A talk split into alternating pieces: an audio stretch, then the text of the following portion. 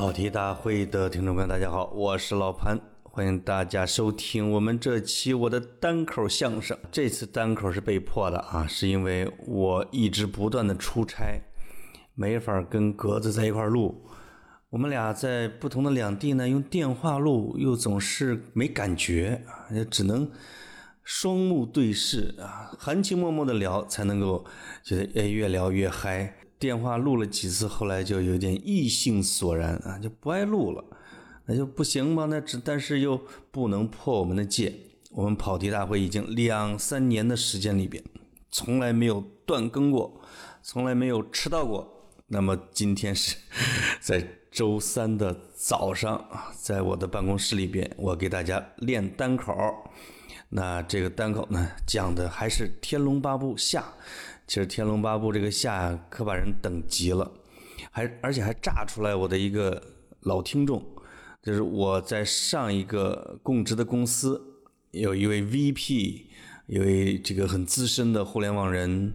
老孙同志啊，没想到是潜伏的跑题大会的听众。我这《天龙八部》聊完上半集、下半集迟迟没有踪影的时候，啊，他终于按捺不住自爆了啊，自爆身份。说老潘呐，我其实是潜伏的听众，我都是默默的听啊。你们收费的节目反正都给钱了，我现在要向你要求的是，你这《天龙八部》的上这第一只靴子撂下来了，我在楼下一直等着你第二只靴子，睡不着觉啊，怎么办呢？啊，这一直在催更啊，那我这个《天龙八部》下，我赶紧呐把它说出来，其实是为了查漏补缺用的。等我跟格子那一天真的没法见面、录不成的时候，顶上那现在正当其时。我们其实上半部说的拉拉杂杂的是比较杂的，讲的是《天龙八部》的外围，比如说它的文学价值、它的结构、它与真实的历史的对应，而且讲了金庸的这种全才等等，还没等到说到《天龙八部》本身，一个小时就过去了。那么我们第二步要讲《天龙八部》，但是在讲《天龙八部》之前，我还是得岔开两个话题，因为我们的题目就叫《金庸与天龙八部》嘛。那我们除了天龙讲《天龙八部》这本书之外，还要讲金庸。其实这样有助于对金庸小说的整体的了解。以后呢，我还会给大家讲《笑傲江湖》，讲《鹿鼎记》。啊，甚至讲可能再往前简单一点的《射雕英雄传》呐，《神雕侠侣》啊，《倚天屠龙记》啊等等，啊，那都离不开金庸。所以在讲《天龙八部》之前，我给大家讲两个年谱，一个是金庸他自己的历史啊，他的历史上的他的重要的经历，这个跟他写小说息息相关。比如他为什么喜欢写江南，特别喜欢写浙江。哎，写写这个浙江当地的这是一些传说呀，比如说陈家洛和乾隆的身世啊，特别喜欢写杭州，啊，喜欢以牛家村呐、烟雨楼啊、啊以钱塘江啊这种背景来展开写，写江南的其实是比较多的，包括《天龙八部》里边的啊燕子坞，这而且对阿碧的这种江南口音都写得惟妙惟肖。这个跟金庸的经历有关系。那么，为什么喜欢写大理，喜欢写云南，喜欢写佛啊？跟金庸的人生的轨迹，他的人生的流浪图，哎，都是大有关联的。那么，金庸呢，是一九二四年出生，出生在浙江海宁，他是一个名门望族扎家。啊，这扎氏可真的是一个名门望族，而且这个扎是分南扎和北扎，南扎在这个浙江海宁，北扎其实在天津，在天津啊，在清朝的时候有一个大的私人的宅院，据说呢，《红楼梦》的真实的发生地，啊，这是北扎，因为曹雪芹在身世败落之后，就在。天津北扎他们家的府上就住了很长时间，里边呢有一些他这个公园里的名字都是对应的，啊，当然这也是一家之言，有兴趣的人可以去了解一下。那么他八岁的时候开始读第一本武侠小说，叫《荒江女侠》。说他初三的时候跟同学编写了一本学生升初中的参考书，叫《给投考初中者》。这本这是此类型的这个教辅书第一次在中国出版，也是金庸出版的第一本书，而且他掘得了他人生的第一桶金。这个展现出了金庸的这种出版意识啊，经济头脑。啊，和经商天赋。那么十七岁的时候，那是一九四一年了，因为这个抗日战争，他就随着他的浙江省立联合高中到处漂泊，跟着学校辗转了余杭、临安、丽水等地，而且这中间还写了一个校报啊，黑板报，叫《阿丽丝漫游记》，讽刺校训主任，结果被开除了。他一九四四年考到了重庆的中央政治学校外交系。啊，这里边是别忘了外交系哦，这个是他的让他的英文程度很好啊。另外也树立了他对国际政治啊，对中国政治这种的热心。这中间呢，他又被勒令退学了啊，所以他就在图书馆里面读了大量的书包括武侠小说。一九四六年呢，他就考上了上海大公报，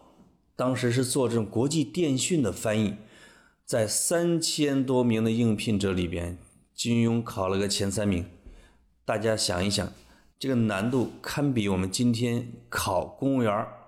那这个比例只高不低。在一九四八年的时候，《大公报》香港版副刊，金庸被调到香港，从此啊，这个湘江多了一个才子啊，金庸多了一个这叫龙盘虎踞的大地盘啊，一颗文坛的巨星。啊，在香港的上空就开始闪耀了。那么接下来是，他一九五零年，其实啊，他曾经到北京到外交部求职，但是失望而归，并且因此导致了他第一次婚姻的破裂。他又回到了大公报。那不久呢，他的父亲叫查书清啊，被作为反动地主，在家乡被镇压了。这件事给他带来了非常巨大的伤害。到八十年代，他见邓小平的时候，还提过这件事儿。我记得邓小平说：“哎，向前看吧。”在一九五二年的时候，这个金庸转去了《新晚报》当副刊的编辑。这个跟老潘在《新京报》副刊干的活就有点像了。而且呢，和姚福兰和林欢用姚福兰和林欢的笔名啊，开始写影评，啊，写出了还写出了几个电影剧本，同时跟梁羽生啊，这是他们一个办公室的好朋友，天天一块下棋，一块写文章，切磋武侠。一九五五年的时候，开始写第一部武侠小说《书剑恩仇录》，这个后边再往后的经历就是主要是办报纸、写小说，办报纸、写小说，啊，到八十年代之后开始。呃，开始进入到大陆，开始作为基本法起草委员会的这个负责人之一，后边的经历大家都耳熟能详了。因为从一九五五年开始，就是他写小说的年表啊，金庸武侠小说的这个年表也非常重要。比如说，一九五五年写《书剑恩仇录》，五六年写《碧血剑》，五七年写《雪山飞狐》，就是五七年还写了《射雕英雄传》。五九年写《神神雕侠侣》，我讲的这都是在《明报》啊去连载啊这样的一个时间。六一年写的是《倚天屠龙记》，同时连载《白马啸西风》啊。一九六三年，大家记住，现在跟我们今天要聊的内容有关系了。一九六三年，《天龙八部》开始在《明报》连载，那是九月三日。一九六四年啊，金庸的《明报》和《大公报》展开了一系列的笔战，一系列的问题吧。一九六五年的时候呢，他去欧洲漫游，《天龙八部》交给了倪匡代笔，代笔了应该得有一个多月吧。大家想一想，每天连载一个多月，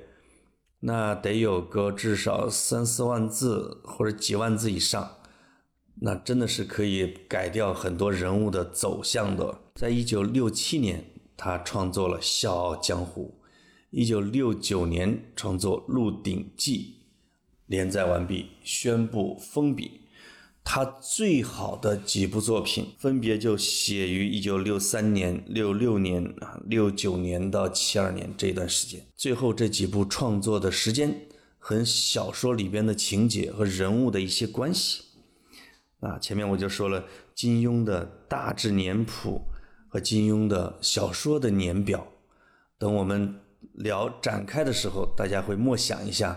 天龙八部》写于一九六三年。另外，我要插一个观点，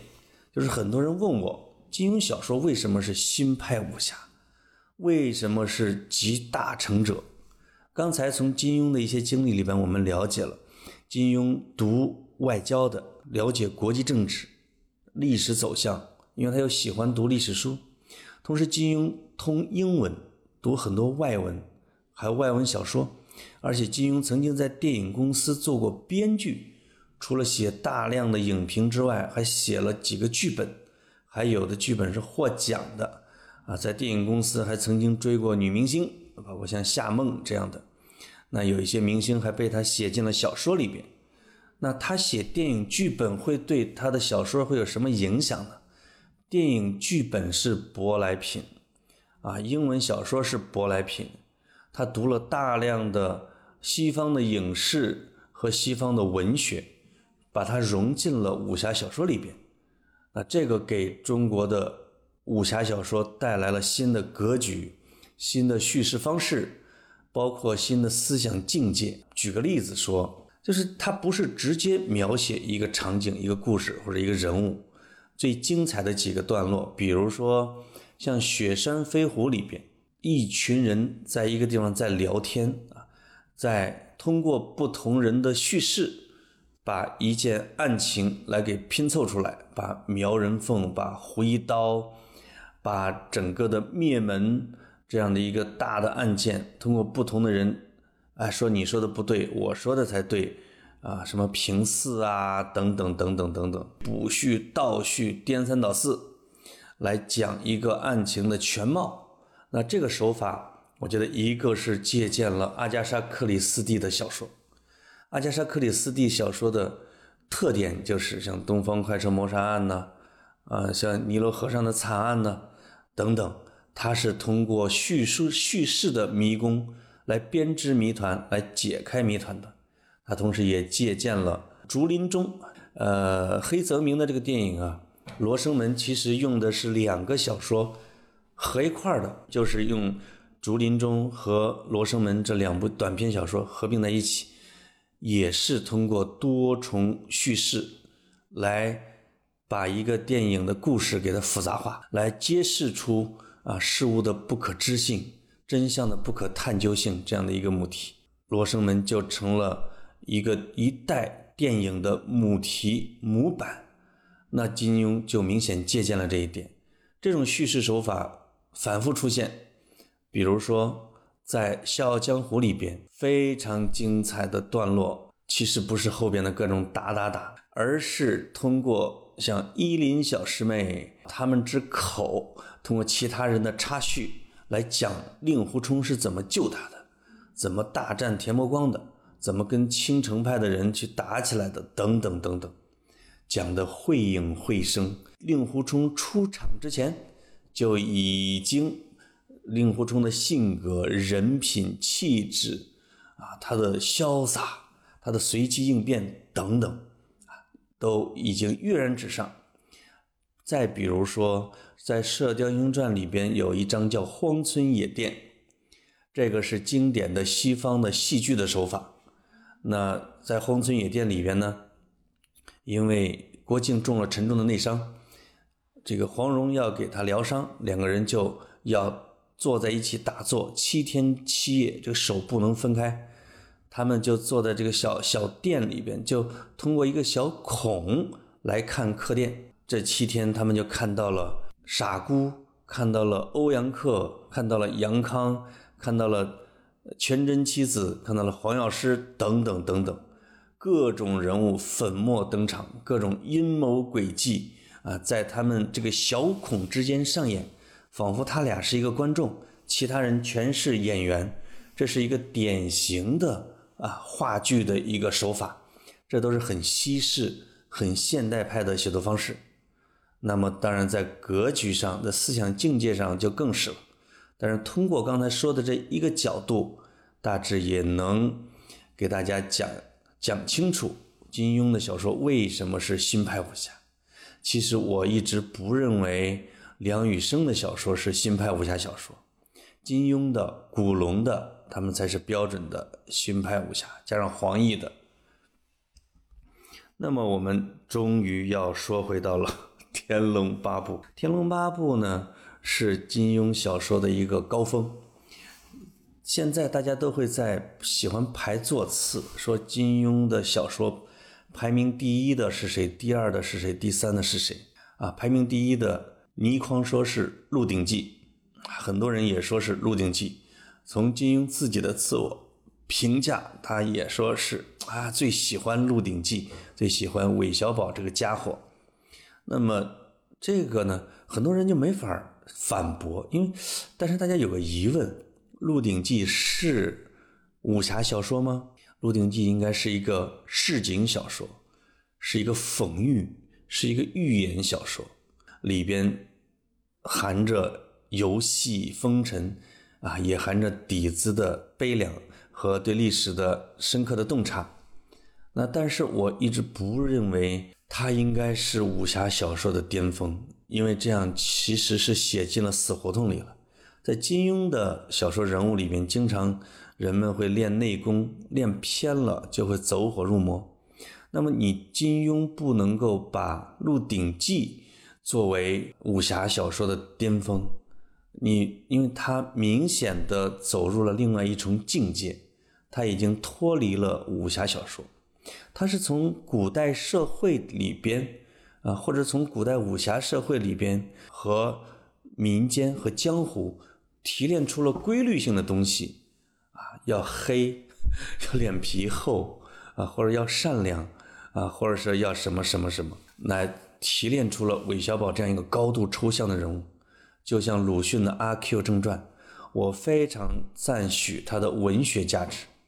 但是我真的不认为他应该列为金庸武侠小说第一名。因为金庸武侠小说的第一名，就意味着他是中国的百年来武侠小说的第一名啊，之魁首，这很难。我们说啊，古代诗歌的第一名应该是谁啊？有人说这个七绝第一应该是“秦时明月汉时关，万里长征人未还，但是龙城飞将在，不教胡马度阴山”。推许这个的是很多的。那长一点的是，就是《春江花月夜》，什么江畔什么何年初照月，江月何时初照人，等等，说孤篇压全唐等等，哎，至少大家是在这个体系里边在讨论。但是《鹿鼎记》就脱了，跳出了这样的一个框架，你就很难来把它列入。所以我是认为，那应该在《天龙八部》和《笑傲江湖》之间来评。或者也可以加加上《神雕侠》呃，这个《射雕英雄传》。那么在这几部中间，我认为无论是从国局格局的恢宏扩大，从人物的命运的奇轨啊，从他们的悲剧性，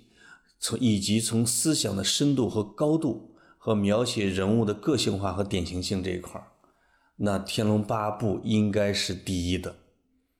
它应该是武侠小说的巅峰，啊，这是我自己个人的一个观点。有两个小说非常值得一提，在金庸的小说里边，一个是《射雕》，它是一个经典。它的经典不在于它有多深，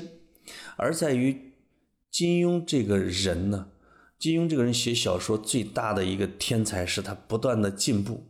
我们经常会看到很多的小说家。出道即巅峰啊，比如说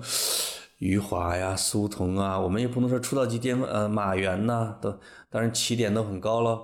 但后来的能不能及得上他的《许三观卖血记》和和活着啊，和春树街和等等吧，妻妾成群，嗯，大家可以自己评论。但是金庸是非常明显的按照我刚才说的那个年谱，从像《碧血剑》呐、《侠客行》啊这种比较早期的《白马啸西风》啊，慢慢的往后走，越来越深刻，越来越宏大，人物的性格越来越深刻，那结构也越来越复杂，利益也越来越深，而且他的思想观念和价值观也从传统一步一步的啊，比如说从大汉族主义啊，走向了国际主义啊，走向了人道主义啊，走向了和平啊，从汉协不两立等等等等，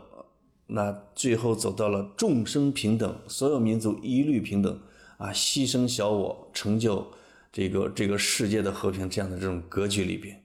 一步步在提升，这种进步不断的超越自我的能力。是小说家里边非常罕见的。那《射雕英雄传》为什么重要？在金庸小说里边，我认为它是确立了中国新派武侠的一个范式，一个叙事的范式，一个人物的典型范式。比如像东邪西毒、南帝北丐、中神通这种的写法，在被大量的模仿。比如说像老顽童这样的一个特别具有叫什么之前未有，后来也很难复制的这样的一个人物性格啊，在这个书里边出现。像郭靖、黄蓉这样的 CP 组合啊，一个憨憨的，一个非常聪明伶俐，都被他写到极致，在一本书里边来同时拥有了这样的范式和叙事模本，后人用来模仿，这是射雕的重要的地方。这也是我经常推荐小朋友去读《射雕英雄传》，读着不复杂啊，就是一十一、二十二，每个人物都那么的栩栩如生，和别人不同，又并不复杂，非常适合这个比较浅一点的孩子去阅读。那么《天龙八部》它是另外一个经典，是一个典型，但是金庸把。武侠小说里边所有的方面都推到了极致，尤其是人物，在你看，大家会看，在《天龙八部》里边就诞生了武侠小说中排名第一的大的英雄，那就是乔峰。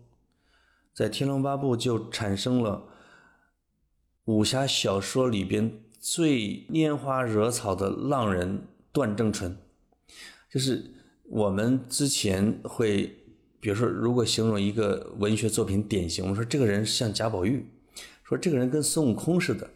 那么有人说这个人是个跟老顽童似的。哎呀，说说这个人聪明伶俐的像黄蓉，这就是这个作品的经典。那么也会有人说这家伙像个段正淳，就就是中年油腻男在一块喝酒的时候就说，哎，谁谁谁像段正淳。那这个被许为段正淳的人来说呢，我这个人吧，那是阶段性专情啊，就是你看看我对每一个人都很真心的啊，还振振有词，特别具有这种典型性、代表性。那么段正淳，还有古往今来武侠小说里边第一痴心汉，痴汉，我们经常会在日本文学里边和日本影视作品里边会看到各种痴汉，比如。诺贝尔文学奖的获奖者大江健三郎老师看过他一部小说，就是在公交车上的一个少年被人给逮着了，那就是属于电车痴汉啊，各种痴汉。那么段誉真的就是情感的痴汉，他在对王语嫣的痴迷的程度，在所有的文学作品，包括武侠小说里边是很难见到的。那么就比如还有。最让人讨厌的女生阿紫，你在其他的武侠小说里也看不到写的这么极致，这都不一一列举了。射雕确立了范式，那么金庸这个《天龙八部》达到了巅峰，达到了极致，你没法再超越了。包括金庸也没法超越自己，所以在金庸之后的《笑傲江湖》。就不是这个路数了，就不是一种雄浑、凝重的这种写法，不是悲剧的写法，而是进入了一个游戏风尘、比较轻松愉悦叙事啊，改成了不拼内力，我就完全没有内力这样的一个对传统武学的反动这样的一个地方。《笑傲江湖》是类似于很很轻巧的，你无法去分他们俩的这种文学的价值和地位，但总体算下来，我觉得《天龙八部》还是要更重要一点。嗯，《天龙八部》里边有一句话是人人都在说的：“无人不冤，有情皆虐。”啊，这个“无人不冤”，我们就简单的可以说，那真是没有一个正常人，没有一个不是愤怒青年的。乔峰就不用说了，那虚竹也是，包括他们的父辈们。其实段誉，你看幸福的像个公子哥，其实。段誉的身世之令人这个悲痛的程度、叹息的程度，一点不下于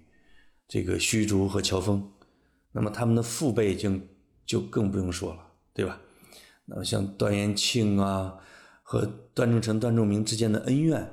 虚竹的爸爸妈妈呀，乔峰的父亲、母亲和他的养父、养母，那更是无人不冤，有情皆虐这个。我们可以重点的聊一下《天龙八部》，真是让人眼花缭乱。它不仅是一个文学人物的长廊，是一个武学的长廊，它真的是一个情感的博物馆。为什么说是情感的博物馆，而不是爱情的博物馆？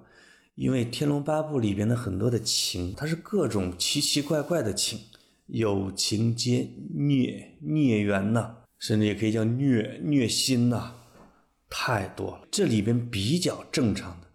那肯定是乔峰和阿竹，但是乔峰一掌挥去，打死阿竹，就让这本书里边的正常的爱情，全都给打疯了，都变得不正常了，啊，本来应该塞上牛羊一块放牧的，结果成了空许约，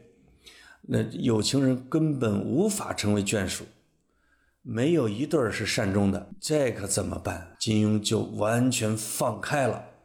把这一部书写成了七情六欲的大展览，写成了虐海情天的一个博览会，所以叫做情感博物馆。那专一的专一到了极致，负心薄幸的负心薄幸到极致，那么虐的就虐到极致，那。乔峰和阿竹的爱情，是我在金庸武侠里边读到的啊，最两情相悦的，最应该得到幸福的。我现在想，如果让金庸重写这一段，重写结局的话，他会不会写阿竹被打死？他会不会改变一个结果？他要不要让金庸这样这么苦？我觉得金庸可以重新思考。但是如果这样改的话，这本书的结构就会伤筋动骨。那可是金庸啊，他总是会有办法的。我其实就，当然现在已经没有机会再改结局了。而且阿竹的死，奠定了这本书的悲剧的气质，增加了它的厚重程度。理性上知道他是可以死的，但是这是最让人痛苦的死亡。那么浪到极致的。还有人比得上段正淳吗？我不知道金庸是见识了他身边的那个朋友，还是他脑海中的白日梦。总之，当段正淳不管是碰到秦红棉呐、王夫人呐、甘宝宝啊、刀白凤啊，哎呦，这个康敏呐，每个对每个人说的话都不一样，对每个人都非常深情。而且他在说那些话的时候，你不觉得他在骗他们，你不觉得说的是假话，你甚至有时候不觉得他是油腻，你只能说这个人是天生的情种。我也认识这样的人，现实生活中是存在的，但是没法做到像段正淳有这么高的地位，这样的修养，哎，说出来这么雅。那么他跟他的这些这叫什么，也不能说姑娘们啊。他跟他的这些情人们的这种孽缘情感的纠葛，那构成了这本书特别眼花缭乱的一幕，哎，其实都成为了一个喜剧的一个部分。但是最后对段正淳的命运的处理，段正淳死当然死的是没问题，但是让我对《天龙八部》严重不满，对金庸老先生严重不满的是，他能让他的情人们在片刻之间都死在段正淳的面前，啊，有一点驯夫的这样的意味，这是严重不对的。这些人每个人都那么有个性，哎，而且都风姿绰约，啊，都那么无辜，他们不该就这么一件一件的就被慕容复杀了，他们。生活的非常有价值，但是他们死的太无足轻重，甚至让你就觉得去就像去了安阳的殷墟，看到里边的人殉啊，就是去你觉得没必要写处理的太草率啊，不像金庸他老人家的大手笔。那么还有这种单相思，单相思到极致的，那就是段誉喽。这种单相思还有很多，像阿紫喽。那像王语嫣对慕容复喽，甚至康敏对乔峰喽，大家会发现单相思写出了不同的单字儿，而且呢，写出了不停的风情。那么我其实大胆的可以猜测一下，啊，金庸是把自己的一些单相思是写进了这本书里边，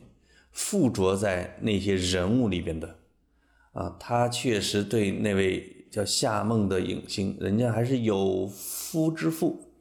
特别喜欢，还表白，还拒绝了他，而且后来人家还走了，好像去了美国还是加拿大啊，让金庸非常失落。说金庸对段誉的那种心理的描写，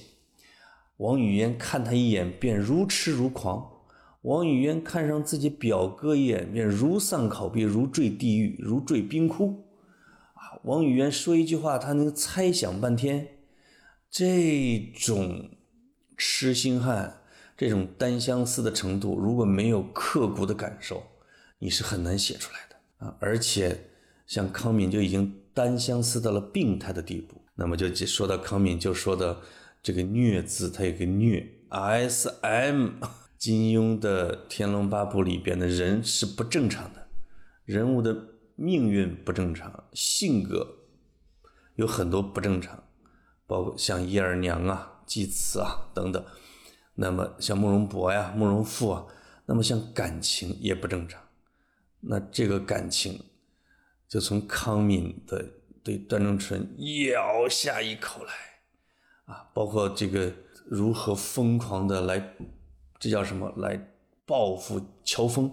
就是因为乔峰。在没有看他一眼啊，让他受到了极大的创伤，心理创伤，这其实挺有这个虐和受虐的这种这种变态美，包括最后康敏的死法啊，万蚁钻身这种死法，那真的是被金庸写到了一定的地步了。金庸在这本书里边，我觉得啊，有点像李安拍的某一些作品。把一个中年男人的情感的奔突和压抑，全部都灌注在这本书里边，纵层宣泄，纵情宣泄，啊，这就是作家的幸福的地方，他可以纵情的写出自己的潜意识，写出自己心里边不可对人说的一些东西，哎，那而写的越深，写的越邪乎，他的文学价值反倒是越高。人物反倒熠熠生辉，这不挺幸福的一件事情吗？非正常的爱恋里边还有什么呢？还有恋足癖。我现在例子啊没法举全了，但是在看《天龙八部》里边，金庸写写女生的脚的部分那是真多。比如说最早的在无量山那边，呃，钟灵坐在梁上啊，在这个那么个绿色的。小鞋上有黄色的小花啊，在梁上还一荡一荡的，这荡的这个段誉心头一荡，包括段誉还好像还闻到了王语嫣的脚，等等等等，他经这个里边至少得有那么五次八次的啊，抓住了抓住了女人的脚，啊，这也不是偶然写，也透露出一些趣味啊审美，我说在里边。包括不伦之恋，这里边那可就多了。虽然最后会有一个扣会解开，证明他们并没有血缘关系，但是呢，段誉和穆婉清、和钟灵、和王语嫣啊这些，那你就他确实是有一种不伦在里边。那包括刀白凤和段正淳，又和段延庆啊这种，他都是跨越了辈分，跨越了身份，跨越了血缘的啊，他是不伦之恋，这也是情感博物馆的一个部分。还有一个是可以是运用了社会学和心理学的，那就是乌鸦子在无量洞里边雕了一个，这叫什么？李秋水的妹妹啊，李沧海，她的像。当然，李秋水以为是他自己，结果结果乌鸦子雕完这个像之后，就爱上了这个像，就不再理李秋水。李秋水哪怕从外面捉了很多漂亮的青年。在乌鸦子面前寻欢作乐，啊，无也没有改变乌鸦子对这个雕像的爱恋。后来段誉也爱上了这个雕像，那么乌鸦子更典型，这就是一个典型。我记得是在古希腊神话里边的皮格马利翁啊，说我忘了这个人是谁了。总之，他也是雕了一个像之后，他就爱上了这个人，而无法自拔，而对真实的人。完全就没有了这种感觉。那么还有一个不正常的情感关系是什么呢？是我们现在可以叫做 PUA 什么？呃，或者说叫做斯德哥尔摩效应，那就是呃庄聚贤啊，尤坦之，尤坦之和阿紫，阿紫捉到了这个尤坦之之后，给他铸上铁头鞭打。哦，在这个时候，呃，尤坦之。曾经趴在阿紫的地上，捉住了他的脚丫，去亲他的脚趾头。这是在这个《天龙八部》里边最描写非正常的情感里边最直白的一次，给阿紫吓得哇哇大叫。哎，你看，打的尤坦之死去活来，给他罩上铁头，各种凌辱，甚至是最后让他把眼睛献出来。尤坦之完全从肉身到灵魂绝对服从，一切都是为了阿紫。那这个其实就是一个，真的是典型的虐和受虐是和典型的斯德哥尔摩这种效应啊！你对那个凌辱你的人产生了依恋，还有包括祭慈和叶二娘的这种关系，你也说不清他是两情相悦还是一种强迫。总之是叶二娘深刻的爱上了祭慈，啊，一辈子无怨无悔护着他，宁肯自己每天在荒山野岭像鬼一样嚎哭，啊，去抢别人孩子，也不愿意暴露祭慈的这个身份，啊，所以在金庸的这个《天龙八部》里边，对爱情、对情感的描写，那真是达到了一种极致啊，包括阿紫对乔峰。那真的是要把他给打残废，以求一辈子照顾他。我怎么一下说了这么多的非正常的，触目惊心啊，非常触目惊心。我们的听众应该还能列出更多的出来。大家会想，这就是大师之笔，这就是金庸的才华，他能够完全不重样的写出每一段感情的个性，每一个人的个性，包括像乔峰的父母双亡。像虚竹的父母双亡，像段誉的父母双亡，大家会想啊，我我们中学的时候学《水浒传》，叹啊，像金圣叹他们会称赞，天呐，施耐庵怎么写的那么好？写武松打虎，写李逵打虎啊，写的完全不同，等等等等。那么大家想一想，虚竹的父母双亡段誉的父母双亡，那是怎么样的死法？每个都不相同啊，每个给人的感觉都非常震撼。而但又都是各种各样的大悲剧，还都贴合个人的性格，哎，这就是这叫逞啊，这就逞自己的才华。那这本书里边除了这个情感之外，你还可以看到很多的内容，包括原生家庭的问题，乔峰啊、段誉啊、虚竹啊、尤坦之啊，尤其是像阿紫啊，这真的是各种原生家庭的问题导致了人物的命运。哎，这都是丝丝入扣的，啊，这都是很合理的。我们有时候看中国的电影和中国的小说，你会觉得它不合理，它怎么就飞起来了呢？啊，它怎么就这样了呢？我们有时候看西方的一些文学作品、电影作品，它总要借一下力，它要表达出一定的科学性。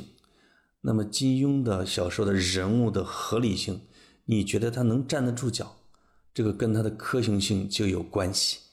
他总是要点出他小时候的是怎么成长，他的家庭是什么，他有什么阴影，包括乔峰小的时候因为妈妈养母受人欺负杀了那个郎中，其实都能够折现他未来的性格。那么还有一个有趣的话题是什么？就是乔峰、虚竹和段誉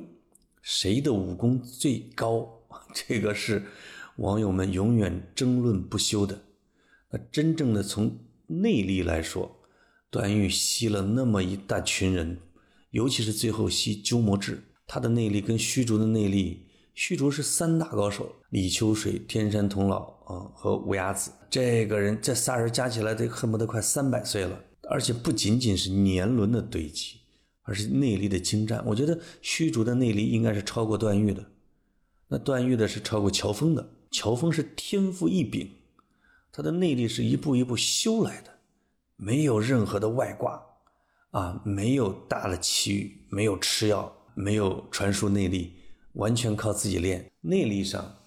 那我觉得那两人要比乔峰高一点。但是真正的谁的武功最高，看的不是单向的，是纸面比拼，谁的内力高，谁懂得武功多，而是你的实战。在这一点上，乔峰绝对第一，虚竹第二。段誉第三，段誉在这个书中大难不死，完全是因为有主角光环。就就以他那凌波微步和时灵时不灵的六脉神剑，但凡稍微聪明一点的人，就能随时把他给抓住，因为他没法运用自如啊。临阵经验太少，而乔峰那是从十岁以前开始杀人，一步一步千军万马中闯出来的，临阵经验太丰富，包括当。段誉跟慕容复两个人，段誉狼狈不堪的时候，金庸在旁不是乔峰在旁边就提醒了一句，说兄弟，你只需要把你的少商剑这一招不断的使出来就行了，别那么轮发机关枪了。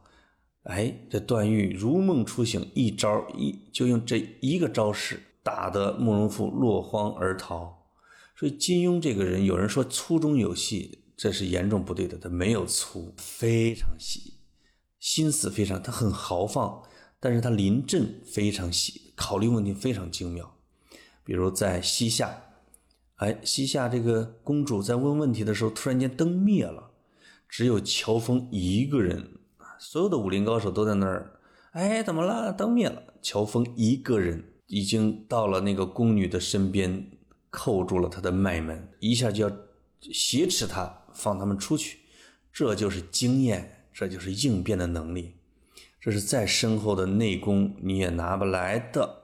所以在他们三个人的武功，我肯定支持乔峰。我认为他的武功是最高的，甚至像萧远山。像慕容博，我都不认为他们能打得过乔峰。还有两个稍微有趣一点的话题了，我们说的慢一点啊，说说的快一点，说的快一点。有一个趣一点的话题，就是绿帽子问题。比如说，到底是段正淳给刀白凤戴了绿帽子，还是刀白凤给段正淳戴了绿帽子？或者说谁在前，谁在后？书里边有一个细节，段正淳不断的出去。啊，拈花惹草，惹是生非，可能还做下了很多的后果。刀白凤非常伤心生气，他要报复，然后就跟段延庆有了一次孽缘，就有了段誉。但是有心人就发现了，结果段誉在江湖上遇到的他的这些妹妹们，全都是妹妹，没有一个姐姐。这个需要解释一下，反正我是不好解释。那第二个呢？王语嫣是不是啊？武侠小说第一绿茶婊？这个是大家见仁见智。我只是抛出这个问题。我其实没看到他的金庸的新版的结尾啊。我听的是老版，看的也是老版，说王语嫣还是跟段誉好了。最后的结尾是他们回大理的时候，看到阿碧在陪着慕容复，慕容复在那儿大封群臣，群臣就是一群孩子。那么在新版里边。王语嫣又跟了慕容复。当然，我觉得跟了慕容复，增加了王语嫣人物的这种厚度和丰富性，要不然他真的是一个太绿茶了。这个是有一个提升，不知道我们的读者们怎么看？另外，我觉得刚才我已经说了啊，杀慕容复瞬间杀掉段仲淳的几个情人是我不满意的地方，我认为是败笔，处理的不好，太重复。那么还有一个我认为写的不好的是两个人物，一个叫萧远山，一个叫慕容博。萧远山这样的一个人物，我本来对他是非常高看的。他的地位，如果大家都是按出场时间不长，但是像彗星闪过这样的人物，比如说像挥刀，像萧远山，应该是平起平坐的人物。但是萧远山，比如他跳崖的那一刻，他是一个绝顶的人物，结果他。潜入少林寺三十年，不断的偷学啊，还把虚竹给从叶二娘那抱走去报复，各种莫名其妙，他完全不符合他之前的性格。如果说他心神错乱、凶性大发，他应该像谢逊一样滥杀，把那些得罪他的大恶人全部给杀掉，这符合萧远山的。文学的个性，这是一致性。但是你让他憋憋屈屈、窝窝囊囊在少林寺三十年，完全无所作为，而且让他在乔峰之前不断的杀掉这些无辜的乔大叔、乔大娘，直接让他从一个上上的人物到了一个中下的，或者说真的是很境界很低的人物。我觉得这样的变化实在是太大，你不能说他经此一个大难就。完全风采全失，这个我是不服气的。另外就是慕容博，慕容博写的也不好。慕容博不应该像他的儿子那么龌龊，而且慕容博假传消息这件事处理的不是特别好，我觉得把他看低了啊。整体萧远山和慕慕容博这两个人物，我认为写的不是太好。那么对鸠摩智，其实有一个观点说。鸠摩智才是《天龙八部》里边最仁慈的人物，因为他从来没杀过一个人。哎，这个观点呢，我也同意。毕竟段誉也杀死过人，而且我特别反感的一幕不是段誉啊，是慕容复大战丁春秋。丁春秋把他的星宿派的弟子一个个扔过来，慕容复把丐帮的弟子给扔过来，双方什么吸附内力什么什么之类的，挡毒气。一下死那么多人，这是草菅人命，这是武侠小说一个通病，就不把人命当人命。那么鸠摩智虽然戳了段誉一下子，差点给戳死，但是这个戳段誉这一下，我觉得特别突兀，不合理。他干嘛非戳？为了什么要戳段誉一下子呢？他劫持？他要他的武功？或者他就是讨厌？这也不符合鸠摩智这样的一个大宗师的身份，戳一下就跑，这不是下三滥吗？这不像鸠摩智干的事儿啊！我觉得这个描写不合理。除了这个之外，他真的没有杀过一个人。那么有人说鸠摩智的原型是鸠摩罗什啊，这个我我是否认的，我不认为是，两这个身世差别很大啊，差别非常大。鸠摩罗什当然肯定是金庸非常热爱的一个人物，时事里边去考验，用一个姑娘去考验段誉啊等等这样的情节，那其实当然是来源于鸠摩罗什的真实的故事，而且鸠摩罗什生了两个两个孩子啊，但是不妨碍他成为一代高僧。那但鸠摩智跟鸠摩罗什只是这个名字有那么一点点像，其他的。我认为不是一个人，嗯，不用往身上套。最后一个话题是不太好展开，但是可以点一下。我再重复之前说的一个：一九六三年，金庸写了《天龙八部》；一九六六年写了《笑傲江湖》；一九六九到七二年是《鹿鼎记》。我们再捋一下啊，在《天龙八部》里边出现了星宿老怪丁春秋，出现了星宿派。啊，对丁春秋大吹法螺，千穿万穿，马屁不穿啊！甚至到了把丁叫什么星宿老仙喊成丁宿小星宿小仙，哎呀，让丁春秋这个心花怒放。那么到一九六六年的《笑傲江湖》的时候，出现了金庸笔下出现了日月神教，